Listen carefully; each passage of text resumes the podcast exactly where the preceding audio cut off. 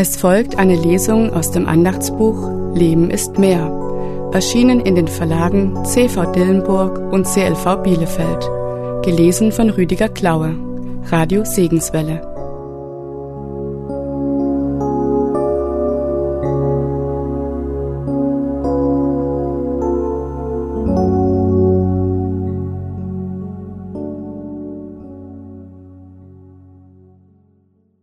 3. Oktober. Johannes Kapitel 17, Vers 1. Dieses redete Jesus und hob seine Augen auf zum Himmel und sprach, Vater, die Stunde ist gekommen. Verherrliche deinen Sohn, damit der Sohn dich verherrlicht. Die Herrlichkeit des Todes. In diesen Tagen erleben wir wie jedes Jahr ein herrliches Naturschauspiel. Die Blätter der Bäume erstrahlen in wunderschönen Farben. Die Palette reicht von saftig grün über leuchtend gelb und feurig orange bis hin zu rot und brauntönen. Wenn meine Frau und ich auf Spaziergängen oder Wanderungen diese Pracht sehen, sind wir einfach begeistert und immer wieder verwenden wir dann das Wort herrlich. In Wahrheit sind all diese herrlichen Blätter aber gerade im Begriff zu sterben. Eine korkartige Trennschicht zwischen Blattstiel und Zweig unterbindet allmählich die Wasserversorgung und schließlich stirbt das Blatt ganz ab. Warum hat Gott das so eingerichtet? Warum hat er dieses Sterben so herrlich gemacht? Warum freuen wir uns über diese sterbenden Blätter? Kann es sein, dass er uns jedes Jahr aufs Neue auf das Sterben seines Sohnes hinweisen will? Kann es sein, dass er uns zeigen möchte, welch eine große Freude das Sterben Jesu für uns bedeutet und welche Herrlichkeiten damit verbunden sind? Jesus sprach die Worte unseres Tagesverses direkt vor seiner Verhaftung. Die Stunde war gekommen.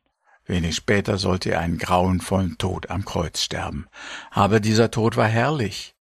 Er verherrlichte Gott, wie es im Vers oben heißt, weil dadurch endgültig klar wurde, wie sehr Gott die Menschen liebt, nämlich so sehr, dass er seinen eingeborenen Sohn gab, damit jeder, der an ihn glaubt, nicht verloren geht, sondern ewiges Leben hat.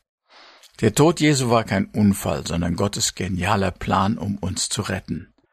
Wenn ich darauf vertraue, dass Jesus dort auch meine Schuld getragen hat, kann ich Vergebung und ewiges Leben empfangen und ein neues Leben mit ihm beginnen.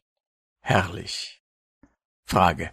Haben Sie schon über die sterbenden Blätter gestaunt? Tipp. Beschäftigen Sie sich mit dem Sterben Jesu. Bibellese Matthäus Kapitel 27, Vers 45 bis 54. Aber von der sechsten Stunde an kam eine Finsternis über das ganze Land bis zur neunten Stunde. Um die neunte Stunde aber schrie Jesus mit lauter Stimme und sagte, Eli, Eli, lama sabachthani. Das heißt, mein Gott, mein Gott, warum hast du mich verlassen? Als aber einige von den Umstehenden es hörten, sagten sie, der ruft den Elia.